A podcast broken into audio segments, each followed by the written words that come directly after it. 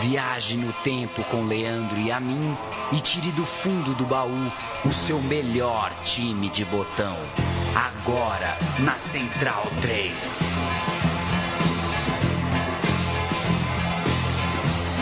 Eu acho muito engraçado, viu, Paulo Júnior, que uh, as pessoas que se manifestaram nas redes sociais é, solidárias ao fato de não haver o seu nome na abertura, e a gente falou no último programa, né? Não gostou? Faz uma abertura e manda pra gente. Pois é. É, a abertura não é barato aqui pra gente, a gente gosta dessa. O George Harrison aprovou essa. É... Mas não tem teu nome, eu sempre começo o programa com um pouquinho de culpa, viu, Paulo Júnior? Porque esse programa. A culpa é... passa em dois minutos. É, e o programa é meu, é seu, é nosso.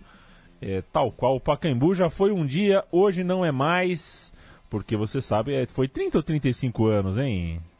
De quê? Que deram é, a concessão do Pacaembu, né? 35, né? Por 35 anos o Pacaembu é, não é mais nosso, né? O Pacaembu. É é da iniciativa privada. Afinal, não dá lucro, né? Eu, eu, não dá, exato. Sob esse raciocínio, eu acho que a gente tem que começar a pagar pela iluminação pública. Você entrou numa rua a pé, você bota uma moedinha para acender o poste, porque afinal de contas a, o poste não dá lucro também, né?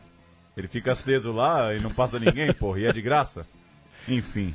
Enfim, coisas a se pensar tanto no pessoal quanto no profissional, né? Serve para o poste de luz, serve para o estádio, serve para o que acontece dentro do estádio. É uma época de pensar o jogo, hein, Paulo Júnior? Essa frase é, tá um pouco cansativa, mas eu tenho certeza que há quem possa falar sobre o pensar do jogo muito bem, né? Você, inclusive, hoje de manhã assistiu com dedicada atenção o que alguns dos técnicos do futebol brasileiro, da elite, do topo, têm uh, a dizer. Pois é, eu venho para o programa de hoje. Hoje é a segunda-feira pós-finais dos estaduais deste ano de 2019. 21 de abril, correto? 22 de 21? 22. 22 de abril hoje. E veio muito tocado por duas coisas. Primeiro, as falas de Fernando Diniz e Jorge Sampaoli no evento, debate, palestra da CBF é, que tocam em duas coisas que acho que são muito caras pra gente que trata aqui de história do futebol. Primeiro, o Fernando Diniz, é coisas que eles já falaram em outras situações, mas enfim, foi um, uma, uma forma ali é, sintética de entender a ideia dos dois. É, o Fernando Diniz disse que quando jogador de futebol era angustiado e que ele se torna técnico para tentar tirar essa angústia dos jogadores. O menino sonha ser jogador de futebol ele trabalha esse sonho muitas vezes praticamente sozinho. O próprio Fernando Diniz conta isso, que era muito solitário, perdeu o pai ainda aos oito anos. É, são meninos, via de regra, distantes de uma ideia ali de escola ou de coisa do tipo. E quando esses meninos viram jogadores, eles passam a ser tratados como uma coisa, e isso gera muita angústia. Então o Fernando Diniz disse que a principal função dele como treinador é tirar a angústia dos caras, é pegar o cara que virou jogador, porque assim, se o cara virou jogador, ele é o melhor da escola, né? Ponto. Para começar. Não, não, tem como o cara ser um pereba completo. E, e a partir daí, o trabalho de dar confiança para esse cara, né? E às vezes a gente pega muito pesado mesmo, né? É, inclusive, eu vim pensando aqui, né? A gente vai tratar hoje de Wagner Love e de Luiz Fabiano, e a tendência é muita gente pensar: ah, podiam ter sido muito mais, né? Tinha bola para muito mais, né? E aí eu recorro a essa fala então do, do Fernando Diniz de pensar é, qual liberdade, qual leveza o futebol dá para esses caras desfrutarem e terem prazer e terem confiança para desempenhar o jogo. O São Paulo, em complemento, fala que o futebol é mais estressante do que divertido. Que é interessante também, né? Ele disse, a gente se exalta muito mais no fracasso do que no êxito. É, e também me faz pensar em como a gente mete o pau aqui numa galera, né? E às vezes entender que elogiar pode ser mais fácil, né? Elogiar pode ser mais leve, não tem problema nenhum em falar, acho que esse cara jogou muito. Mesmo que o seu amigo mais chato vai falar, pô, mas contra quem também, né? Mas quero ver se vai jogar muito todo domingo. Mas ah, ano passado ele não jogou tanto. Então é, a gente acaba ficando numa, numa onda de só contextualizar, criticar e problematizar. Enfim, eu sei que futebol, às vezes a gente é, fica puto da vida mesmo, mas gostei das falas. Elas me deram um pouco mais de, de leveza e de otimismo para ver as coisas. E a segunda, segunda coisa que me deixou muito tocado e que eu trago para o programa de hoje é minha completa decepção com a cobertura da noite de ontem, né? Da, Fim da dos estaduais. Coleção de, de, de, de tipos é, e modelos de mesa redonda. É, pelo menos quatro canais com seus debates ontem à noite. E eu fico pensando, o cidadão que chega do estádio, que chega do boteco, que foi ver o jogo com a família, com os amigos, ele liga a televisão e parece que ninguém foi campeão. Parece que ninguém foi campeão. É, entendo que a crítica precisa existir. Não dá para acompanhar futebol sem senso crítico. Não estou dizendo que a gente tem que ser empolgado é, com qualquer coisa, mas acho que o meu time de botão é um pouco sobre isso também, né? Dá para curtir um pouco o título, né? Podia ter mais futebol? Podia. Podia estar numa fase mais legal do nosso futebol? Podia. Mas eu senti falta de festa na televisão, sabe? Muita problematização. Uma pessoa desavisada podia pensar que Corinthians e Flamengo, por exemplo, perderam os estaduais, né? Porque Sim. é quase constrangedor elogiar um time que é tricampeão em São Paulo, um time que é campeão no Rio com tamanha autoridade e parecia constrangedor elogiá-los. Claro, tem crítica para o time campeão, tem elogio para o time vice-campeão. Futebol não é só resultado. Mas eu senti falta de um pouco de festa, sabe? Senti falta um pouco de. Porra, que golaço, né, do Wagner Love? É... Um gol Que que, que fosse, um tri... fosse um tricampeonato em outros tempos, é, estaria para sempre na memória do torcedor, né? Mas é, achei muito baixo astral o domingo à noite. Muita problematização, muita contextualização, porque já tem Libertadores daqui dois dias, porque já tem Brasileiro daqui cinco dias, e pouca festa. Então é dedicar esse programa a quem curtiu aí o Domingão de Bola e quem festejou, porque alguém interessa essa, essa, essa ideia de minimizar os estaduais. Mas eu acho que para o torcedor ela não pode interessar. Senso crítico sempre, saber o tamanho dos jogos sempre, mas que bom que, sei lá, 15 torcidas eh, tiveram um domingo especial ontem. E eu lembrei do roteiro que estava em produção, né, Paulo Júnior? Porque moramos em São Paulo, assistimos a final do Campeonato Paulista. Eu assisti, né? Você assistiu a final do Pernambucano, Pois é, é, no ao vivo, né? E. esporte náutico. Esporte náutico. E assim que o, Ma- que o Wagner Love fez o gol aos 44, eu falei: temos é, o gancho perfeito na hora de vender este podcast pela primeira vez. Afinal de contas, falaremos de Wagner Love e é uma coincidência, a gente já iria falar de qualquer forma. Não do Wagner Love apenas, mas também de Luiz Fabiano. Era uma vez dois atacantes, atletas de São Paulo e Palmeiras, que se despediram de seus clubes numa mesma partida, um choque rei, e foram juntos, foram juntos para a seleção disputar uma Copa América. O meu time de botão vai mesclar essas duas histórias, do Luiz Fabiano e do Wagner Love, e vai contar como eles se tornaram ídolos em seus pedaços de continente, né? Um na Espanha, outro ah, na Rússia, jogando por Sevilha e CSKA, e como eles se tornaram também campeões na, da Europa League, né? Em três anos seguidos eles foram atacantes de time campeão. Os dois caminharam juntos é, com, na verdade, dividindo a mesma esperança de jogar uma Copa, né, a Copa de 2010, competiram por uma das vagas e acabaram ah, voltando cada um na sua hora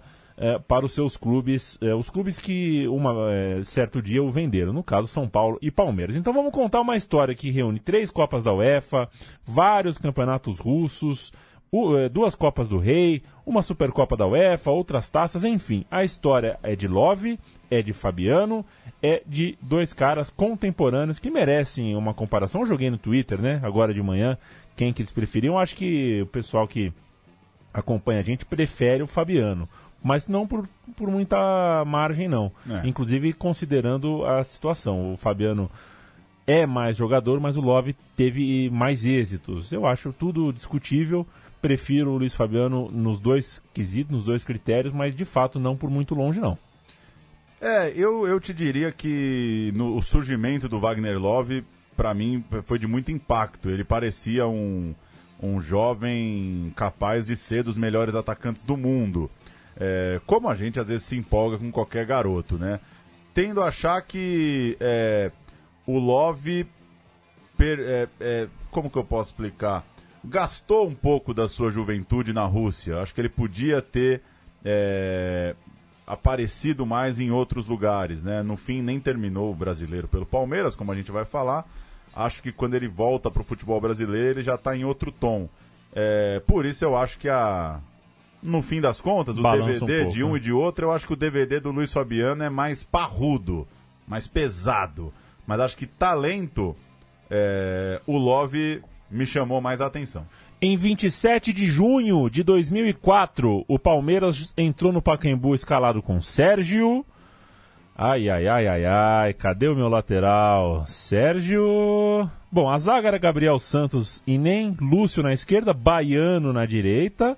O meio de campo com Correia, Magrão e Marcinho Guerreiro, três volantes, protegendo o meia Pedrinho. No ataque, Munhoz e Wagner Love. Já o São Paulo do Cuca jogou com Rogério Ceni, Cicinho, Fabão, Rodrigo e Lino.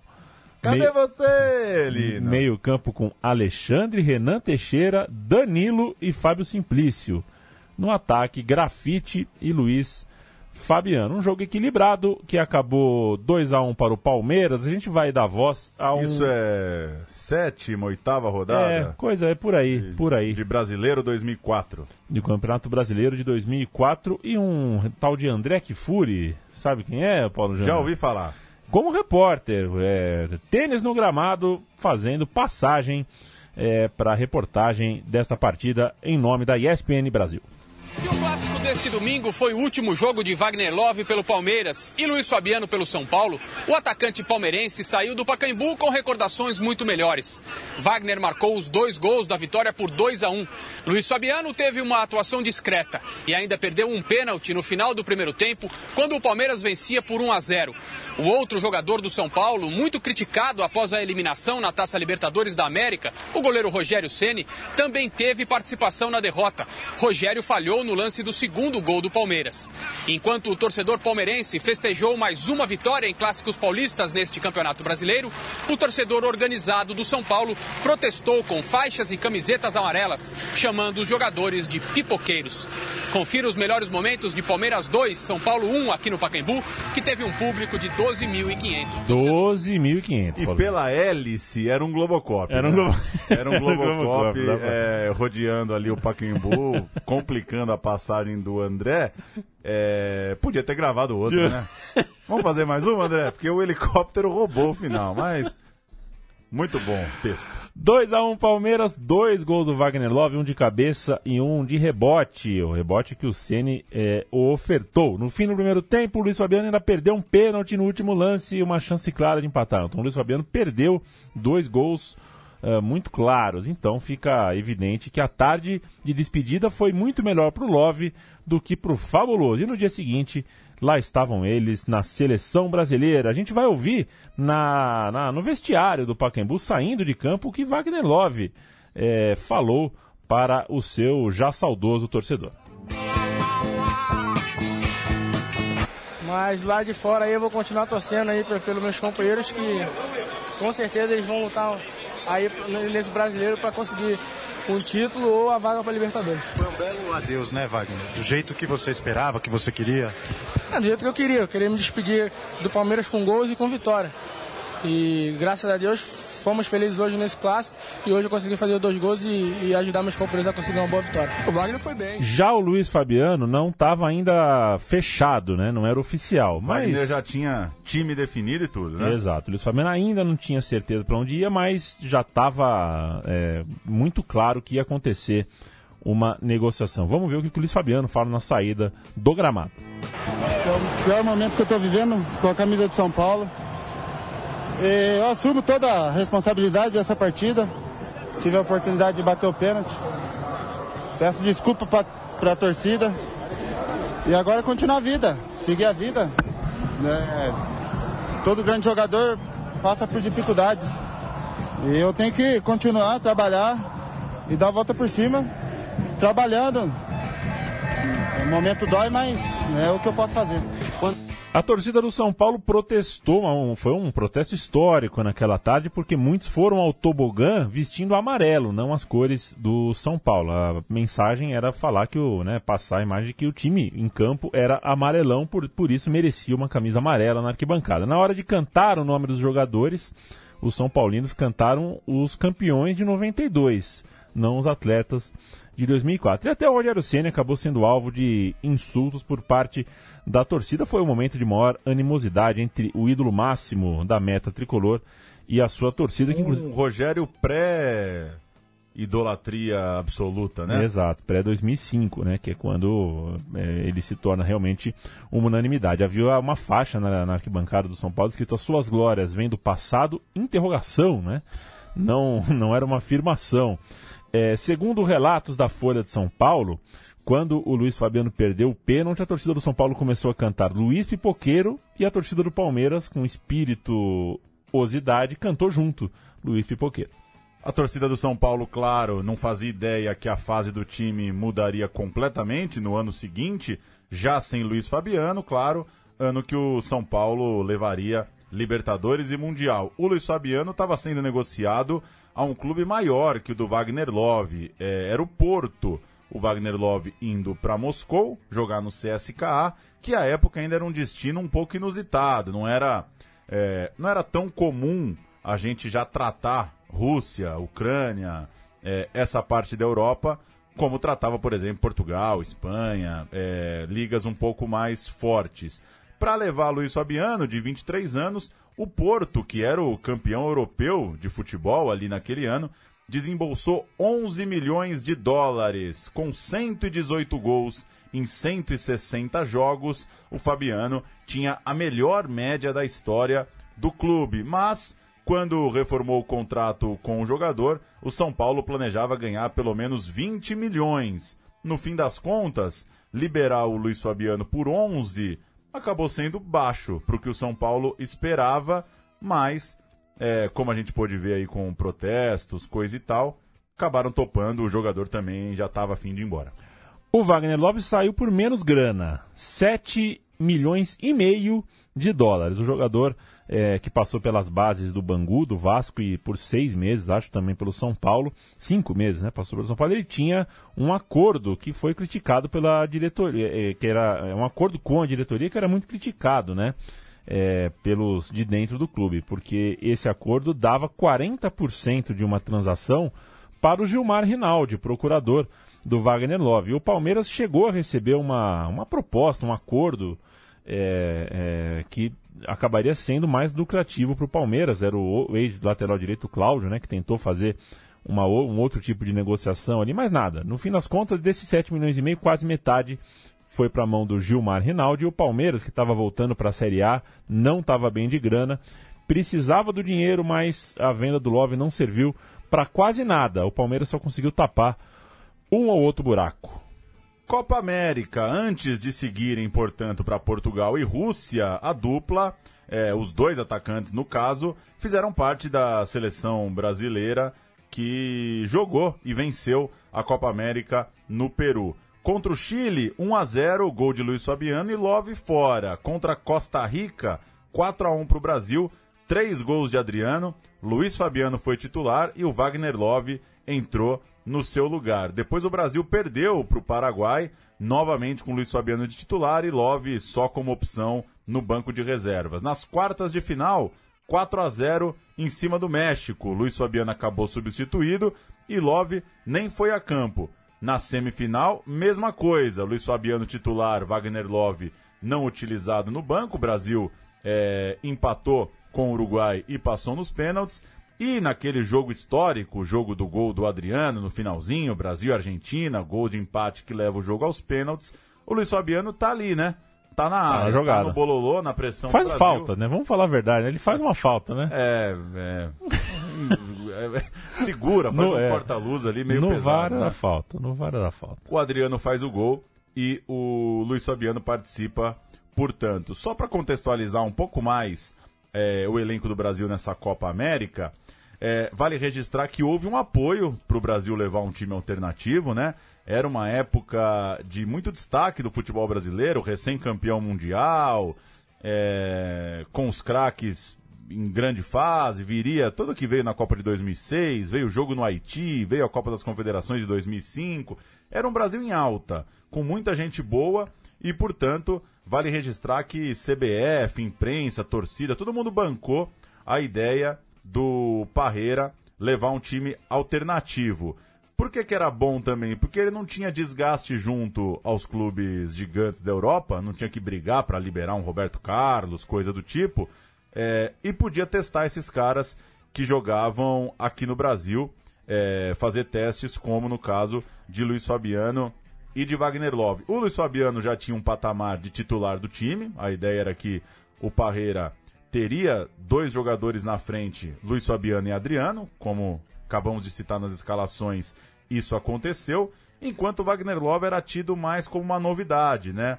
É, muita gente dizia que o Love ainda era muito jovem para conseguir uma vaga já na Copa de 2006, é, então dá para dizer que no Fabiano o Parreira já tinha expectativa, achava até que ele poderia ser o cara que foi o Adriano. Já o Love era uma experiência um pouco mais mais fresca, né? Até porque tinha acabado de jogar só uma Série B, né, pelo Palmeiras, ainda ainda não tinha tanta tanta tanto lastro aí como jogador profissional. Vale registrar também, assim como os dois estavam de saída, é uma geração de jogadores de. É uma geração em que as transferências eram muito aquecidas, né? Praticamente você não segurava o cara quando abria a janela. Só para citar alguns do elenco da Copa América, Maicon foi do Cruzeiro para o Mônaco, Gustavo Neri foi do São Paulo para o Werder Bremen, Renato do Santos para o Sevilha, Alex do Cruzeiro para o Fenerbahçe, Cris do Cruzeiro para o Lyon, Diego estava indo do Santos para o Porto, é, mais Luiz Fabiano e Love, o Felipe quase trocou o Flamengo pelo Olympique de Marselha, então dá para dizer que é uma seleção marcada pelos testes e por um momento em que o futebol brasileiro não estava conseguindo segurar quase ninguém. Quase ninguém. E, só para eu fechar essa parte da seleção, é, a revista Placar, em agosto de 2004, fez um balanço de como os jogadores saíam. E eles, é, os jornalistas que cobriram, é, chegaram à conclusão que o Luiz Fabiano saiu na mesma. Não, não roubou a cena, mas não é que também jogou mal. Enquanto o Wagner Love está no time dos que ganharam pontos com o Parreira. A avaliação dos jornalistas que cobriram a Copa América é que o Love ainda era muito jovem, mas tinha mostrado que dava para ser um cara de seleção. Tinha, tinha levado uns pontinhos ali com a amarelinha. Termina a Copa América e o Wagner Love e o Luiz Fabiano vão para a Europa. Então vamos falar disso, do tempo de Europa. Afinal de contas, esse programa é sobre as Europas. Eu gostei desse nome que eu Bom. dei, viu? As Europas de Love e Luiz Fabiano. E quem, seja, começa o programa agora, é isso. quem festejou primeiro eh, a- alguma coisa na Europa foi o Wagner Love. De alguma forma, os dias em território europeu dos dois, quando a gente olha agora, em retrospecto, teve algumas semelhanças. E o que Love conseguiu no seu primeiro ano né, na, na, na Rússia foi alcançado e ultrapassado com louvor pelo Luiz Fabiano logo em seguida. Estou me referindo basicamente às Copas da UEFA, né, as Europa Leagues. Europas Leagues É complicado, hein? ou Copas da UEFA? Copas da UEFA, isso. Mas só depois. Ah, ah, ah, o, Luiz Fabiano só conseguiria isso depois, né? Primeiro, é, porque o Luiz Fabiano fez uma péssima temporada pelo Porto. Ele marcou só três gols no time português e, sei lá, não se ambientou, não, não, não deu liga. Ele foi parar então na Espanha. Aí, com uma temporada de atraso, ele voltou a jogar, o Luiz Fabiano que a gente conheceu. O Fabiano pode se dizer campeão mundial, no entanto, pelo Porto. Né? O Porto era o campeão da Europa, ele se transferiu, certo, né? ele foi para um time que estava em alta, em altíssimo, ah, em altíssima conta, era o campeão da Europa, mas foi um ano frustrante. Enquanto isso, na Rússia, o Wagner Love chegou chegando, sendo ao lado de Daniel Carvalho, um dos craques não só no gélido país europeu asiático, mas também no continente todo. O CSKA foi campeão da Europa League. CSKA ficou em terceiro no seu grupo na Champions League, por isso caiu para a Copa da UEFA, entrando ali na fase de 16 avos de final. Teria que pegar o Benfica logo de cara, fez 2 a 0 na ida em casa, gol de Wagner Love, e em Portugal segurou o resultado de 1 a 1, empatou, passando, portanto, a próxima fase. Vale dizer que esses duelos marcaram uma certa reconciliação do Wagner Love com a torcida local, porque ainda era ali começo de 2005, portanto, Isso. né, virando a temporada europeia, o CSK com chances reais de, de brigar por uma Copa da UEFA e o Love já arrumando das suas. Foi rápido, né? Foi rápido. Eu nem lembrava que era tão rápido. Mas conta aí, qual foi a, a cagada do Wagner Love que envolve Kia? 2005 chega, o Wagner Love não está nem há seis meses em solo russo, mas aqui no Brasil desembarca Kia Jorabichian com a MSI no colo e destino certo, o Parque São Jorge. Era uma parceria para lá de suspeita, hoje a gente sabe muito mais do que sabia na época sobre as ramificações do dinheiro daquela empresa, entre aspas, que era a MSI. E era uma, uma dessas ramificações batia em CNPJs russos, inclusive. E o Wagner Love era um dos alvos dessa nova parceira do Corinthians. Ele deu entrevista de férias, né? Porque o campeonato russo termina em dezembro. Ele veio passar um tempo aqui no Brasil eh, em janeiro e de- se deixou ser fotografado e filmado. Né? Ele deu uma entrevista com uma camisa do Corinthians atrás dele com Seis meses depois de falar que estava torcendo pro Palmeiras no Pacaembu. a camisa tinha número e nome dele. Ele não vestiu, mas a camisa estava Tá lá. lá. e ele não se importou muito. Ele de- deixou que ela ficasse por lá compondo o cenário. Isso era 7 de janeiro de 2005 e Love, então com 20 anos, segundo a Folha de São Paulo, acertou salários com o Corinthians e mandou dizer lá na Rússia, só seis meses depois de chegar, que não voltaria, abrindo aspas para o Wagner Love. O Corinthians igualou o dinheiro. Eu vou ganhar aqui o que ganho lá. Com a diferença de que aqui eu tô aqui, né? Tô falando a minha língua. Então, para mim vale mais a pena. Não estou 100% certo com o Corinthians, mas para a Rússia eu não volto mais. E ainda fechou. Se eles lá, os dirigentes do CSK, forem irredutíveis, eu posso até voltar, mas não vai ser a mesma coisa. Ou seja, Toda a maturidade do, do centroavante. uma né? ameaça de corpo mole pública. Como a gente já sabe, a essa altura a proposta não deu certo, o Love respirou fundo, voltou lá para a Rússia, que ele mesmo dava ares de uma certa roubada, né? Coisa do frio, da língua, que ele falava muito, e se concentrar no futebol dele lá no CSKA. A Liga Europa é, era a melhor oportunidade para isso. CSKA vinha em numa toada boa, né? Tinha chances totais de seguir firme na competição. O Love, então, marca na vitória em casa pelas oitavas, passando pelo Partizan da Sérvia. Nas quartas de final, pegando o Alcher. Como que se fala o Ah, Alcher? eu, eu falo Auxirru, É? mas eu devo estar falando errado. Eu? Deve falo Auxerre. Auxerre. Eu falo Auxerre. Auxerre, qualquer coisa. 4 a 0 em casa, Wagner Love fez de novo. Veio a semifinal contra o Parma de Fábio Simplício. Olha o reencontro já. E depois de 0 a 0 na Itália, o Daniel Carvalho brilhou na volta na Rússia para fazer dois gols e o CSKA vencer por 3 a 0. E a final tinha uma questão curiosa. O finalista era o dono do estádio. O Sporting receberia o CSKA, modelo de jogo único, mas estádio decidido antecipadamente. O time português tinha uma verdadeira legião brasileira e era o Wagner Love fazendo um jogo de título no- logo no sul, no seu primeiro ano, na sua primeira temporada de Europa. O Sporting Lisboa jogou com Ricardo, Garcia, Enacafre, Beto e o Rogério. Rogério ele mesmo. Ele mesmo. Rogério Pedalada. E o pedalado. Esse Barbosa não era o Simão Sabrosa? Não, não. Pedro Barbosa, exatamente. Pedro Barbosa. Pedro Barbosa, João Moutinho, Fábio Rochenbach Ele e mesmo. Tedio.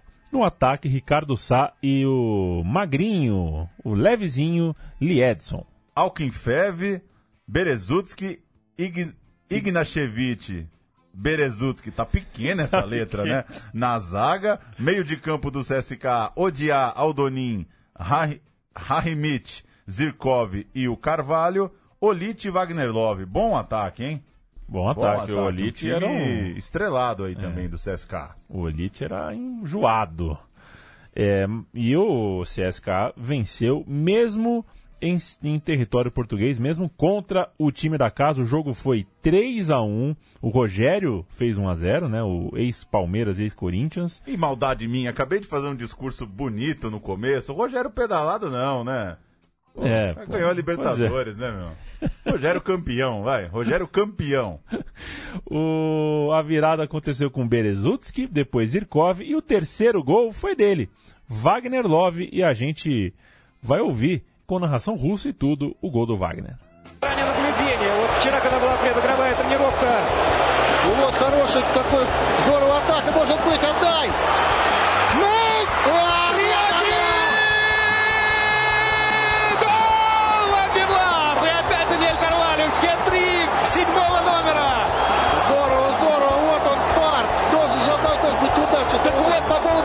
Вчера на предматчевой тренировке на левой половине поля, которая сейчас принадлежит спортингу, тренировался спортинг, а ЦСКА был на правой.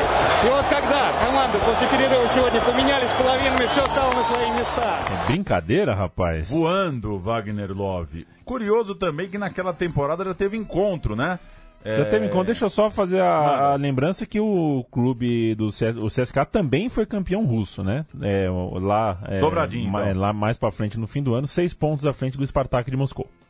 Naquela temporada já teve encontro entre Luiz Fabiano e Wagner Love. Eles caíram no mesmo grupo é, na Champions League. Em Portugal, 0 a 0 Luiz Fabiano no banco nem entrou no jogo. E na Rússia, 1 a 0 para o Porto. Luiz Fabiano nem no banco estava.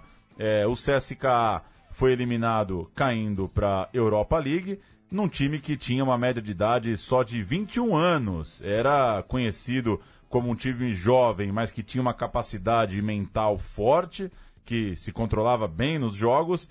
E o Wagner Love é, fez 7 gols em 21 jogos. É, não é um número absurdo, Excelente, mas né? é para uma primeira temporada. 7 gols em 21 jogos foi mais do que o Luiz Fabiano em Portugal, por exemplo. E considerando que o Fabiano estava num país que pelo menos tem alguma coisa, né? Tem. Fala, fala português. ele- Sai um feijão, né? O primeiro ano do Wagner Love na Rússia, eu tenho certeza que dá um filme. Fala o- Ah, tá. os Gil Cebola dele lá, né? Os amigão dele lá, os parça. É. Deve ter sido uma loucura, realmente. Vamos ao ano de Luiz E Fabiano. muito ICQ, né? Muito ICQ. Ah, como não saía do ICQ. ICQ demais, o Wagner Love. Eh, vamos ao ano seguinte, né? Então, a temporada 2005-2006. E aí é o ano do Luiz Fabiano, mais do que do Wagner Love. O Luiz Fabiano vai parar no Sevilha, transferido por 20 milhões de euros. Ele teria sua terceira chance na Europa, né? Porque não deu muito certo no Porto e também já tinha, quando o São Paulo contrata, ele vem do Rennes, da França, né? Onde ele também Rennes. não foi. O Rennes, na França, ele não foi lá também. O... Uma Brastemp, É, né? uma Brastemp. O clube espanhol trouxe, além do Luiz Fabiano, você acha que eles queriam um atacante ou não? Trouxeram o Canouté, atacante de Mali, muito bom de bola, naquela janela. Virou uma disputa entre os dois, porque as características né, dos dois jogadores são parecidas. E o Saviola. Estava em baixa no Barcelona, não virou o novo Maradona, como muitos Não imaginaram virou nem o novo Euler, né? não virou ninguém. e o Barcelona emprestou para o Sevilla, então o ataque era a prioridade do clube. O Juan de Ramos queria muito atacante e era uma janela na qual o Sevilla se desfazia do Júlio Batista. Com, vamos, convenhamos, né, com todo respeito ao Júlio Batista, que era um jogador Bom, bom para ótimo, é, mas melhorou Muito o setor, bom. né? Melhorou o setor. Com Luiz Fabiano, Canouté e Saviola. É melhor. E se desfez do Sérgio Ramos, né? Vendeu Sérgio Ramos e Júlio Batista. Um lateral direito cabeludo à época. Isso, apenas um dentucinho à época. Enquanto isso, o São Paulo Futebol Clube no Brasil se tornava campeão da Libertadores e campeão mundial de futebol e a torcida pegou aquela camisa amarela, picotou, enfiou no lixo e esqueceu dos dias eh, de luta. Sevilha 2005-2006 ficou em quinto no Campeonato Espanhol, fez o mesmo caminho do CSK de um ano antes, batalhou na esfera internacional pela conquista da Europa League e conseguiu. Nos grupos, passou por Besiktas, Zenit, Vitória Guimarães e Bolton. No mata-mata, passou por Lokomotiv e Lille. E nas quartas de final, reencontrou o time russo do Zenit. Os três contratados do ataque se revezavam no time titular, nas duas vagas da equipe principal ao longo da campanha. Quartas de final, por exemplo, 4 a 1 na ida com Luiz Fabiano no banco. Na volta ele foi para o jogo e o resultado terminou no 1 a 1 tranquilo que garantiu a vaga. Semifinal, Sevilha e Schalke, 0 a 0 na Alemanha, com Luiz Fabiano no banco e 0 a 0 na volta na Espanha, com um ataque formado por Saviola e Luiz Fabiano. O gol na prorrogação que garantiu a vaga foi marcado pelo saudoso Antônio Puerta. Vaga na final, o, assim como o Wagner Love um ano antes, Luiz Fabiano chegava à final da segundona da Copa dos Campeões. Muito importante, muito simpática, que rendeu boas histórias brasileiras aí. O Jesus Alvarado é tipo o J. Júnior com emoção ali da Andaluzia, né? É o Luciano do Vale deles lá. Entendi. Só que ele passou do ponto aqui. Esse gol do Antônio Poeta, ele. Surtou. Ele sai do corpo, mas não é para menos. É o Sevilha chegando na final. Alves se apoya otra vez en Nava, banda derecha para el chaval de los Palacios, la va a poner, la pone dentro del área, ahí está, ahí está Puerta, ¡Gol! ¡Gol! ¡Gol! ¡Gol! ¡Gol!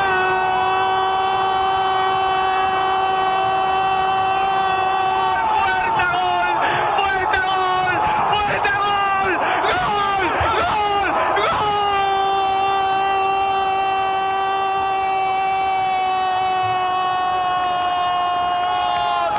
¡Gol de Puerta! ¡Gol de Antonio Puerta!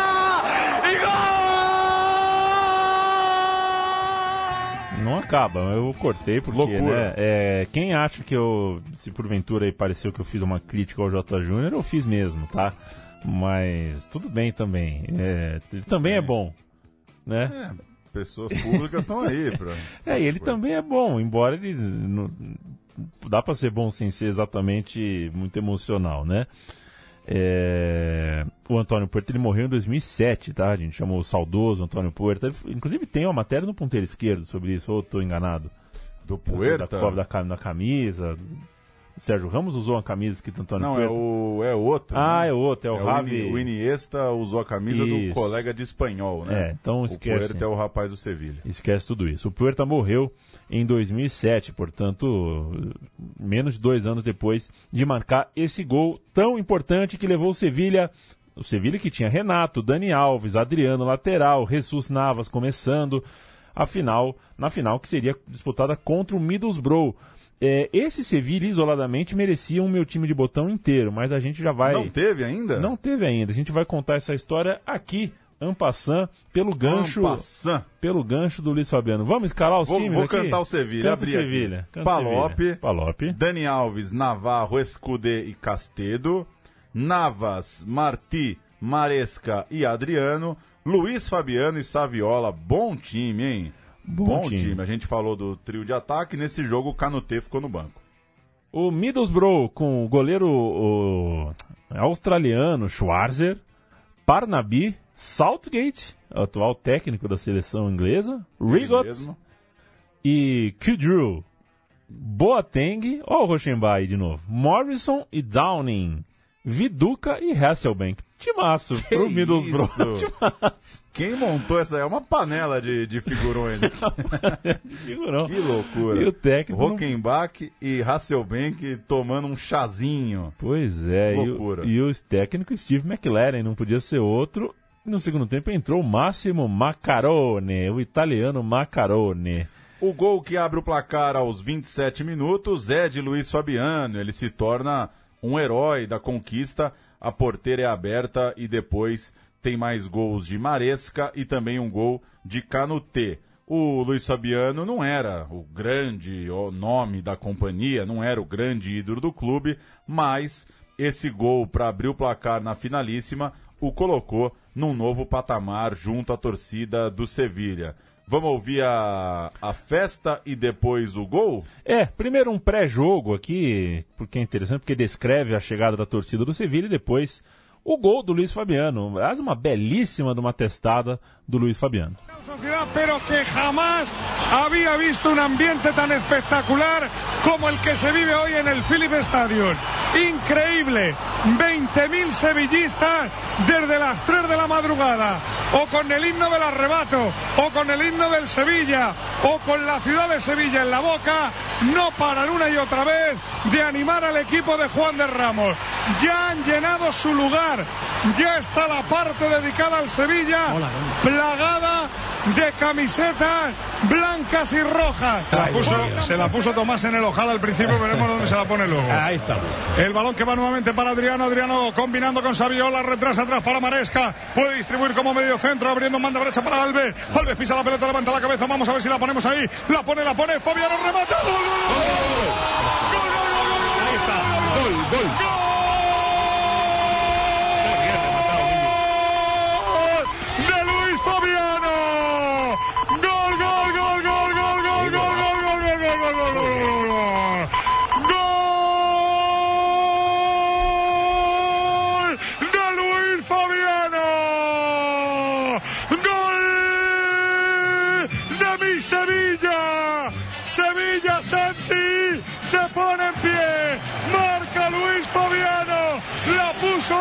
Alves y Fabiano espectacular en el escorzo. La pica abajo y marca. ¡Ay, Sevilla de mi corazón! Marca Luis Fabiano. Placar final 4 a 0 mas não foi bem assim, né? Porque os outros três gols aconteceram nos, nos 12 minutos finais. Maresca, Maresca de novo e Canotê. Então o jogo ficou pendurado nesse 1 a 0 até os 30 e poucos do segundo tempo. Pois é, o, a, a falsa ideia de que foi fácil, né? Exatamente. Vendo só o placar final.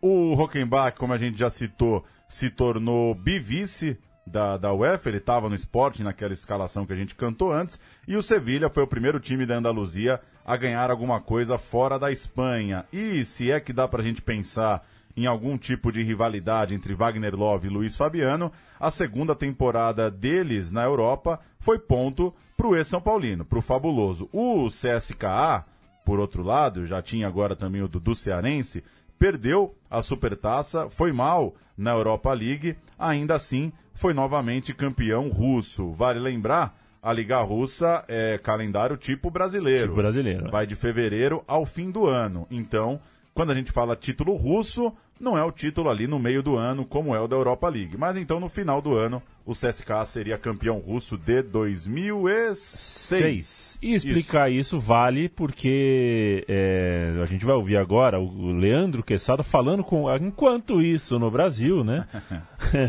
termina, termina mais um ano e a novela sobre Wagner Love no Corinthians continuava. E a gente tem o Leandro Quesada falando com o Kia Jorabichian, falando agora ele vem ou agora ele não vem? Como é que é? Como é que não é? Vamos, vamos ouvir, vamos dar a palavra aqui pro Leandro Quesada. Espera aí que veio uma... Opa, opa, agora sim. Tem interesse ainda? Quer? Com Wagner Love? Não, nós precisamos planejar, viu? Agora nós temos um ataque muito boa com o Neymar com Carlitos também. Esse também nós não precisamos criar uma outra confusão com o ataque. Ah, mas para a Libertadores nós precisamos sentar com o departamento de futebol, com o técnico, com diretores do Corinthians, planejar para ano que vem. Ele ainda é o melhor atacante do mundo, na sua opinião, Wagner Love? É? É, é o melhor atacante do mundo, na sua opinião, ainda, o Wagner Love? É melhor ataque do mundo. É Henry, é tu, Ronaldinho, é Carlitos Teves, é Nilmar, é. Agora. Bobô também? Não. Bobô, ah, Bobô não, tá bom, obrigado. É isso, Milton, Bobô não. É, ele ficou sabendo agora. Que época aí de onda, né? Nossa, que vontade de ser besta, né, que a gente tem. Mas foi bem o que, hein, na resposta. Foi bem, foi bem. É foi um bem. picareta, né? Nossa senhora.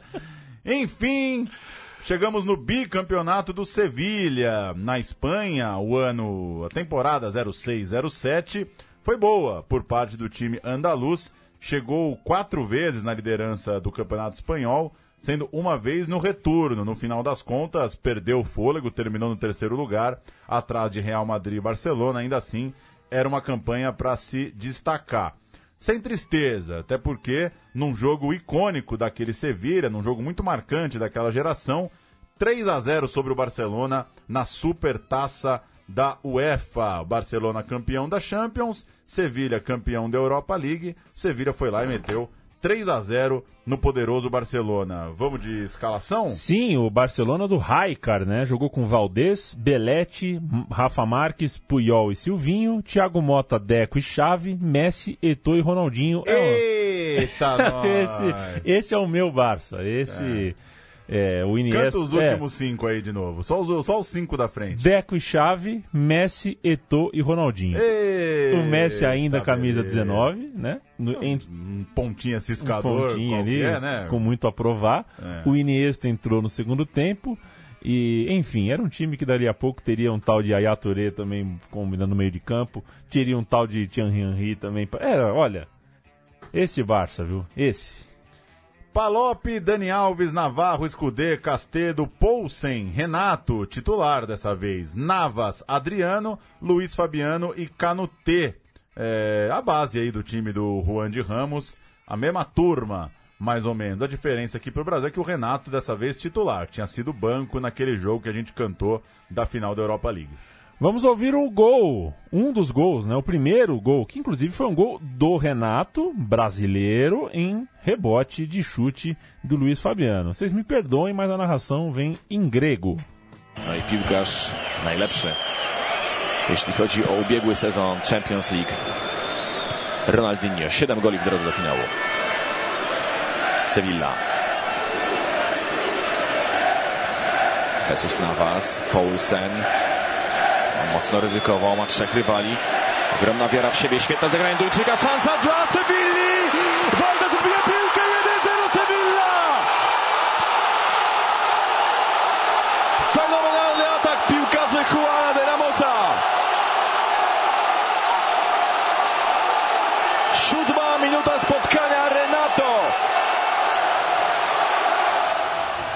E Você eu... tem certeza que não tem programa do Sevilha? Que a gente já falou do é. Renato. Será, rapaz? Já falou do Renato. É mesmo? Não falou já do, do Renato? Renato? Do Renato, é, não sei. Brasileiros do Sevilha. Não? Cara, pode ser, porque já não são sei, tantos. Não sei, é, depois não a sei. gente procura. Outra taça. Se a gente estiver sendo redundante aí, o pessoal que assiste, que ouve não, a gente vai chegar o dia que né? vou, eu vou fazer uma pesquisa que já fiz, porque minha memória é um lixo. Outra taça viria para o clube naquele ano, a Copa do Rei. O Sevilha ganhou em Madrid uma final contra o Getafe. Mais uma vez a dupla foi Fabiano e Canutê. Saviola já não estava mais no time. Vamos ouvir o gol do título, o gol do Canutê? Copa do Rei não é pouca coisa, não, pra, principalmente quando não se trata da dupla mais poderosa. Então Sem foi dúvida. um ano bem legal pro Sevilha. Vamos ouvir o gol do título. Conta con Pulido, Pulido, vamos ver ahí, Canute, vamos Canute, vamos Canute, Canute solo, sigue Canute, Canute, Canute,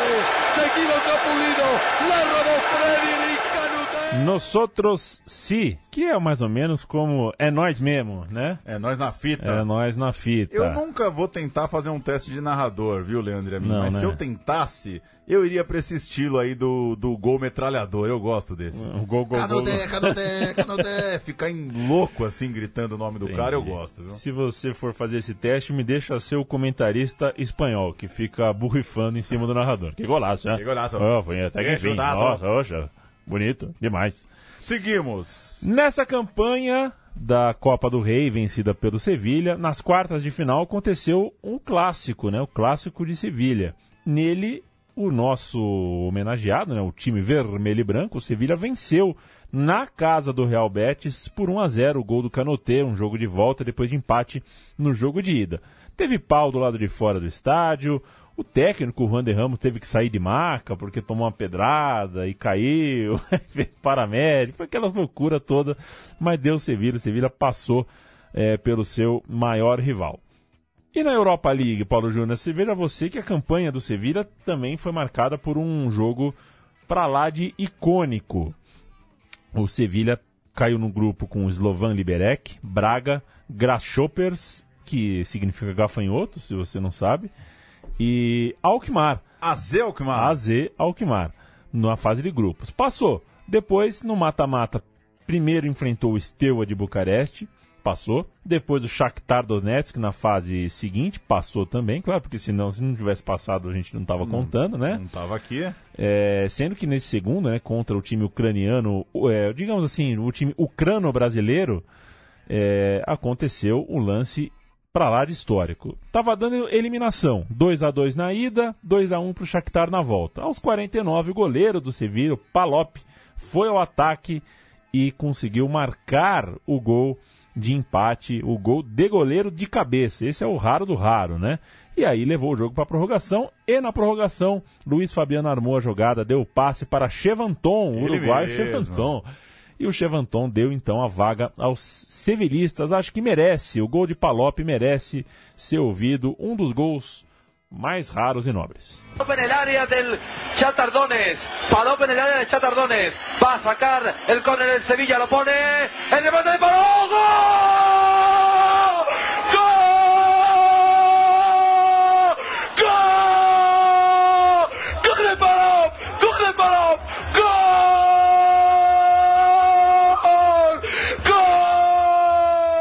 Aparentemente eu no, dentro de um quarto, né? É. Não, mas enfim. Qual que é o seu gol favorito de goleiro, hein? O favorito de goleiro? É, tem o do Irã. Tem o do Irã. Tem o do Lauro, né? Tem o do Lauro. Tem o do Chilaver do meio da rua. Tem Acho que o do Iguita, hein? Do Rogério. Tem o do Iguita. Do né? Iguita, né? Elas são a semi de Libertadores, se eu não me engano, né? Tem o do Iguita. É o gol do Iguita, é. Bem lembrado, bem lembrado. Luiz Fabiano não jogou, estava machucado na, na disputa das quartas de final contra o Tottenham. Vitória de 2 a 1 empate por 2 a 2 passou. Na semifinal, tinham três times da Espanha na briga e o Osasuna viveu seu sonho de time grande. Ganhou do Sevilha na ida, tinha Luiz Fabiano em campo e o Osasuna fez 1 a 0 gol de Soldado. Olha ele aí. Mas na volta veio a virada, gol de Luiz Fabiano, gol de Renato. O Sevilha sofreu até o fim, mas passou. Era o quarto gol de Luiz Fabiano naquela campanha europeia. Falei que tinham três espanhóis nas semis, é, deu espanhol na decisão, né? Sim, o espanhol venceu na sua parte da semifinal o Werder Bremen. O Werder Bremen de Diego e Close, né? Um time legal. Essa é trilha, hein? É, um bom time do Werder Bremen na outra semifinal. Perdeu. Quem chegou foi o espanhol e a final foi o famoso que a gente se habituou a chamar de puta jogo em Glasgow, Glasgow. na Escócia. O jogo foi 1 a 1 no tempo normal, 1 a 1 de novo na prorrogação e nos pênaltis deu uh, Sevilha. Vamos escalar aqui. O, o espanhol jogou com Iraizós, Zabaleta, Torrejon, Dani Jarque e Ele Garcia. mesmo. Agora sim o Dani Jarque, o homenageado Agora pelo. Iniesta na final da Copa de 10. Isso aí. De La Penha, Hurtado, Rufete e Riera. E no ataque, Garcia e o ícone do espanhol, Tamudo. Técnico era o Ernesto Valverde, dois brasileiros no banco, né? O Jonatas, volante Sim. do Flamengo, e Eduardo Costa, jogador do Grêmio, né? Foi levado para a seleção com o Felipão e O. Jonatas fez gol nesse jogo, inclusive. Ele entrou e fez gol. O Sevilha, Palop, Dani Alves, Navarro, Dragutinovic, Puerta, Adriano, Martí, Poulsen, Maresca, Canutê e Luiz Fabiano. Jesus Nava saiu do banco, Renato também saiu do banco. É a base que a gente vem cantando já das últimas temporadas do Sevilha na final. O nosso personagem saiu do gramado aos 20 do segundo tempo, né? Ele não fez um grande jogo. O Kerzakov entrou no lugar. Adriano e Canouté fizeram os gols, né? Guardaram para os andaluzes. E nos penais, o Palop não bastou fazer gol na campanha, não. Ele foi herói na decisão. Pegou três cobranças de pênalti é, além de te- tecnicamente ter sido o autor do passe do primeiro gol. Ele quebrou a bola lá na frente e não tocou em mais ninguém. O Tem assistência de goleiro? É, tem, né? Tem, Porque né? ele quebrou e o Canotê tudo, pegou né? e fez o gol. Tem tudo, né, no, no Tem futebol. tudo. A única coisa que não tem é um autor pro gol que pôs o Peru na Copa. Ah, é, essa não tem. Porque essa não dá pra ser gol contra, não dá pra ser gol do Guerreiro. Pois é. É, Nesta temporada, só o Luiz Fabiano brilhou no- na nossa. A gente, né, a gente criou aqui uma disputa, então só. dez pontos só pro Fabiano. O Love não foi campeão nem russo, nem europeu, nem nada. Seu time teve péssima performance internacional. E o, o Sevilha, hein? Bicampeão da Europa League. Hoje, em 2019, o Sevilha tem o quê? Umas nove Europa League. Pois né? é. Ganha ano sim, ano não. Ano não, mas até então tinha. é, eram as duas primeiras. E, infelizmente, na Rússia não tem o Moscouzão, né?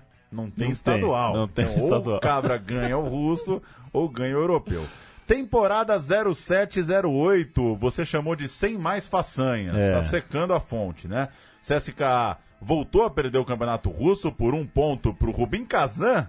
Ele mesmo, hein? O Rubin Rubin Kazan Kazan. terminou campeão russo, fez uma campanha pífia na Champions League, cinco derrotas em seis jogos para o time de Wagner Love. Na penúltima rodada do campeonato russo, a tabela tinha um CSKA e Rubin Kazan, exatamente a chance do campeonato seguir vivo, e foi 4 a 0 para o CSKA. O Love marcou três gols, chegou a 20 na competição, ele faria 29 na temporada toda, e o CSKA um ponto atrás, é, mesmo assim não conseguiu sair com o título, né? Já, já, já disse lá no começo que o Rubin Kazan terminou campeão, não podia mais ser ultrapassado para a rodada final. Mas foi uma pipocada, né?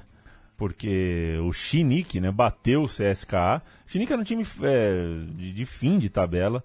Bastava o CSKA vencer esse jogo, Ah, era sim, campeão. Né? Isso, eu, eu me expliquei mal. A vitória do CSKA sobre o Rubin Kazan manteve o CSKA vivo. Vivo, mas ele precisava só de um placar melhor do que o Rubin Kazan. E o Rubin Kazan perdeu em casa. Ah, isso. E o CSKA tava com a faca e com o queijo na mão, era só Perdeu vencer o também. Chinique. E perdeu também uma pipocada, é uma desilusão para os torcedores. Ainda assim, uma temporada boa do Love em termos de gols, Sim, né? sem dúvida. 20 no russo, 29 no ano, apesar desse vice-campeonato amargo.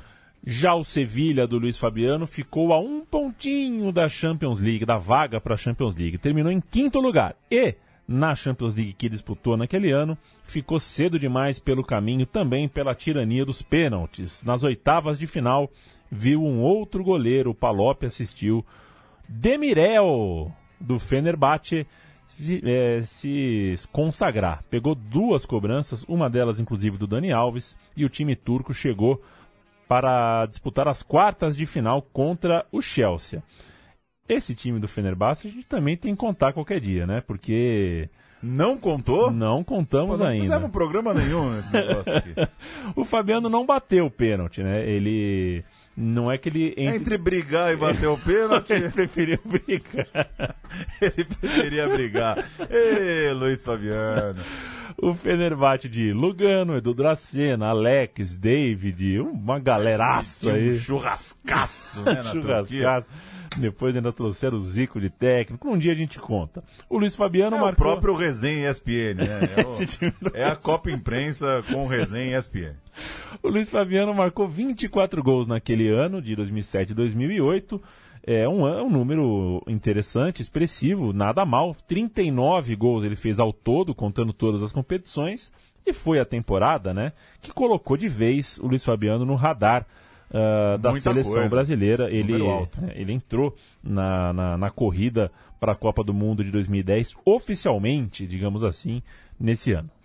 0809, um deles volta. Chegamos nessa temporada 2008-2009 de CSKA despencando. É como se a grande fase do clube tivesse passando. Ficou só no quinto lugar no campeonato russo, foi dominado de longe pelo Rubin Kazan. Na agenda internacional, parou nas oitavas da Europa League, superado pelo Shakhtar de Jadson, Ilcinho, Luiz Adriano, William. O Shakhtar, né? O Shakhtar, Esse é, é. o Shakhtar, né? O dia que todo mundo acordou pra vida que tinha um time, a seleção do Brasileirão jogava na Ucrânia. Seria o time campeão daquela Liga Europa, inclusive. Na disputa do russo, é, onde vinha mal, e nessa troca de temporada na, na, disputa continental, o Love começou a ter uma conversa com o Beluso, então presidente do Palmeiras, para ajustar, alinhar a sua volta ao Brasil. Demorou muito até, não é que ele já veio é, no, no meio da temporada. Foi só no final de agosto, com o Palmeiras brigando pela taça de campeão brasileiro, que o Wagner Love veio como se fosse a peça que, que faltava ah, para a conquista do título. O time estava lá na frente, o Beluso pensou: vou trazer um nove bom para reforçar o time nessa reta final. O Wagner Love usava um argumento também de que estava atrás da concorrência pela Copa de 2010. O próprio Luiz Fabiano é um que estava muito mais bem cotado do que o Love. E o CSK abriu mão, né? Ah, se o Wagner Love já não está mais na pegada, que volte para o Brasil. Seguramos demais até, né? Se bem que é, né, ele, ele volta outras duas volta. vezes porque os caras são, são duros na queda ali com o contrato. Então lá veio, lá foi, né? Lá se foi para os russos e lá chegou aqui no Brasil Wagner Love com as duas, com a Copa da UEFA, com dois campeonatos russos, com quatro Copas da Rússia, com Supercopa da Rússia, um monte de título nesse tempo. E no Palmeiras o Wagner Love participou ele chegou na hora da derrocada, né? O cara chegou na festa na hora que estava todo mundo já breaco. Entrou rapidamente em linha de confronto com a torcida, antipatia para lá e para cá. Foi um dos símbolos do colapso é, que desafiou inclusive os matemáticos. Né? O Palmeiras é, tinha o quê? 0,01% de ficar onde ficou, né? em quinto lugar, é. num campeonato no qual liderou de maneira tão. É, chegou a disparar na liderança. Chegou na última rodada com chance matemática de título, né? Mas Exato. Se terminou em quinto, mostra que era só matemática mesmo. O quase campeão, que era o Palmeiras, perdeu a taça para o Flamengo, que seria o próximo destino do, do Wagner Love. Já em janeiro de 2010. Vazou! O Flamengo se acertou com o time russo, o contrato com o Palmeiras era de empréstimo até julho, né? E o CSK apenas trocou de, de locatário, né? O empréstimo deixou de ser para o Palmeiras e passou a ser para o Flamengo e Love foi chorar o sonho de criança na Gávea. Enquanto isso, voltando para o Luiz Fabiano, 0809 no Sevilha, um ano bem estável, terceiro lugar no Campeonato Espanhol, mas é, caindo na fase de grupos da Europa League. Era um Sevilha já sem Daniel Alves, um Sevilha com um novo técnico, o Manolo Jiménez, ou seja, recomeçando, né? Começando uma nova geração ali, uma nova estrutura na qual Luiz Fabiano já era visto de certa forma como um veterano, era como se a, se a fase dele já já tivesse terminando no clube. Claro, era um dos mais engajados, estava em alta na seleção do Dunga tinha moral com a seleção, tudo, tudo dava a entender que ele jogaria a Copa do Mundo de 2010, mas fez uma temporada de só oito gols no Campeonato Espanhol. Muito pouco, né? Muito Para um titular da seleção e um cara que tinha moral nos anos anteriores. Mas o Fabiano cresceria bastante em números logo na sequência. Fez 15 na temporada né, 2009-2010, só na La Liga, 21 ao todo na temporada, e 10 gols na La Liga 2010-2011. O Sevilha continua naquele patamar é, é, bom pra caramba, considerando que tinha, tem dois quase horse concursos no campeonato, né? Barcelona e Real Madrid. Patamar ali, quarto em 9 e 10 quinto em 10 11. Jogando ou Champions ou Europa League todo ano. Em março de 2010, pela Champions League, aconteceu o duelo do encontro que não aconteceu, se é que vocês me entendem. Oitavas de final de Champions League, CSKA versus Sevilha. Agora, o CSKA pós-Love, não o CSKA do Love. Era um time com Nessid, Honda, Guilherme, caiu um Qual pouco. dos né? Guilherme? O Guilherme Atlético Mineiro aí. O Ponta. Ah, o É, Guilherme, o Guilherme. Guilherme. E esse time acabou. É que o outro Guilherme também é Atlético Mineiro e Corinthians, né? o Guilhermão, né? Esse é o Guilhermeta, né? O, Guilherme, o- o é. o menorzinho. Isso. Esse time eliminou, né? Esse CSK meio, meio raspa do tacho aí eliminou o Sevilha de Luiz Fabiano, Jesus Narvas e Perotti. Também já não era aquele Sevilha de outrora. Eliminação muito precoce, mas o ano reservaria uma alegria ao seu torcedor. E a última grande alegria de Luiz Fabiano no clube. Mais uma Copa do Rei. Como já dissemos aqui, não é pouca coisa para um time do porte do Sevilha vencer a Copa, a Copa do Rei, a Copa da Espanha, na final um 2 a 0 sobre o Atlético de Madrid. Campeão o Sevilha, embora Luiz Fabiano não tenha jogado a final. Mas na semifinal ele jogou, jogou bem, marcou o primeiro gol, o gol que abriu o caminho do clube andaluz para a decisão.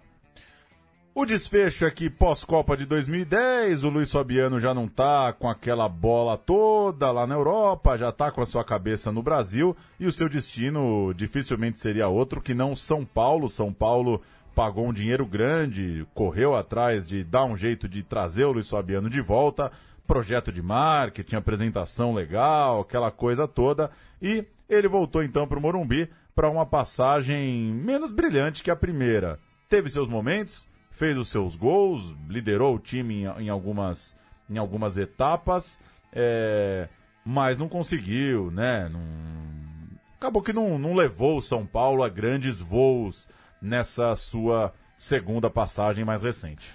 Já o Wagner Love, por incrível que pareça, teve outro período e mais outro na Rússia, né? O Flamengo não teve grana para manter o empréstimo ou comprar em definitivo em 2012 o seu é, jogador barra torcedor. E em 2000, é, isso foi em 2011. Em 2012 teve um novo empréstimo ao Flamengo e mais uma volta ao CSK. Depois de enfim acabar o seu contrato no clube, né? Porque o contratinho longo que renovou esse do Love com o time russo, ele foi jogar na China, ganhar um dinheirinho, né? Porque tinha ganhado pouco dinheiro até então foi ganhar um dinheiro na China e, e, a China separa essa coisa Rússia, Flamengo, Rússia, Flamengo com um pouquinho de Palmeiras em uma passagem Corinthians alguma coisa, Corinthians alguma coisa. Né? Ele teve uma passagem relâmpago pelo Mônaco, mas foi bem nos dois times turcos nos quais ele jogou e bem nas duas passagens pelo Corinthians. A primeira campeão brasileiro, né?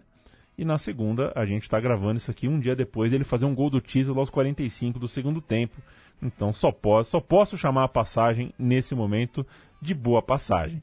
O Luiz Fabiano também pingou na China, também, né? Pô, por que não? Né? Na China jogou muito pouco lá, acho que até jogou segunda divisão na China, não jogou a primeira, né? O time do, do não Lucha sei lá. Dizer. Pois é, que bom que a gente não sabe também, né, Bob? Aliás, a China podia ser igual a NBA, né? Montou um time. Joga, né? Não precisa ter rebaixamento. e o Fabiano também fez uma graça no Vasco, não, não teve muita graça, mas ele fez e está tentando ainda, não encerrou a carreira, está tentando reunir condições físicas de terminar a carreira pela Ponte Preta, o Paulo.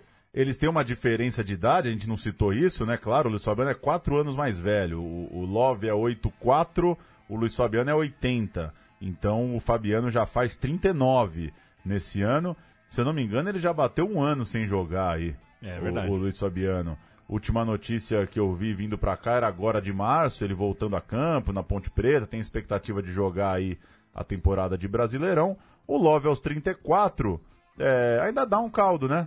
Não precisa ser dono do time, não precisa ser titular absoluto, mas acho que é um cara muito útil. E é um cara que é, eu, eu, eu me surpreendi, viu? Acho até que o Love tá envelhecendo bem o futebol dele.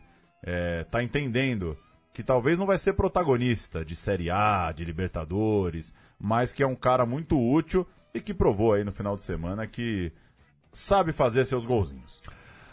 O meu time de botão volta em breve com mais uma história, historieta, historiona. Eu e Paulo Júnior, sempre uh, aqui trocando ideia com vocês, tentando uh, vencer momentaneamente o Google, embora o Google seja muito importante para a nossa pesquisa, é legal aqui a gente é, mesclar com o que é impressão, o que é, é, o que é memória, o que é crítica às vezes.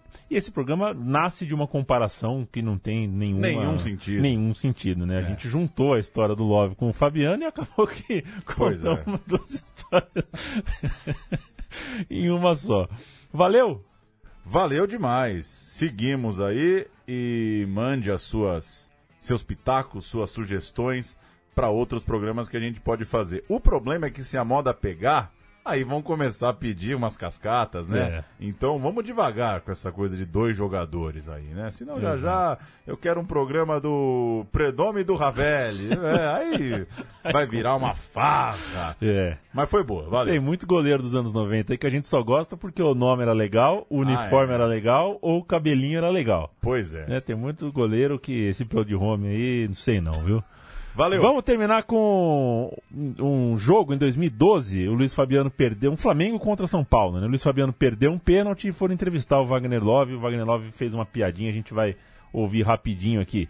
E também a última vez que eles se encontraram juntos, né? o último jogo pela seleção dos dois juntos. Isso foi em 2009, Brasil e Uruguai no Morumbi. O Luiz Fabiano virou esse jogo, marcou dois gols, né? O jogo foi 2 a 1 um pro Brasil de virada. Ele É o jogo que dois gols garante ele na Copa, que né? garante ele na Copa. O Wagner Love entrou no segundo tempo, estava ali, viu de perto e a gente também viu de perto, porque a gente não era bobo nem nada. Quarta noite a gente estava ligado com o Galvão para ver a seleção. Grande abraço. Love, Flamengo consegue chegar a 40 pontos tranquilo, tranquiliza a situação, mas a gente quer saber o que você falou no ouvido do Luiz Fabiano na hora do pênalti. Falei para ele chutar para cima, para fora, que a vida do São Paulo já estava definida já. Ele não teve a intenção de fazer o recuo de bola. Trabalha com o Marco aqui pela direita, lá vem cruzamento, bola para área, subiu, a bola passou, chegou Gilberto, bateu cruzado, Luiz Fabiano, gol!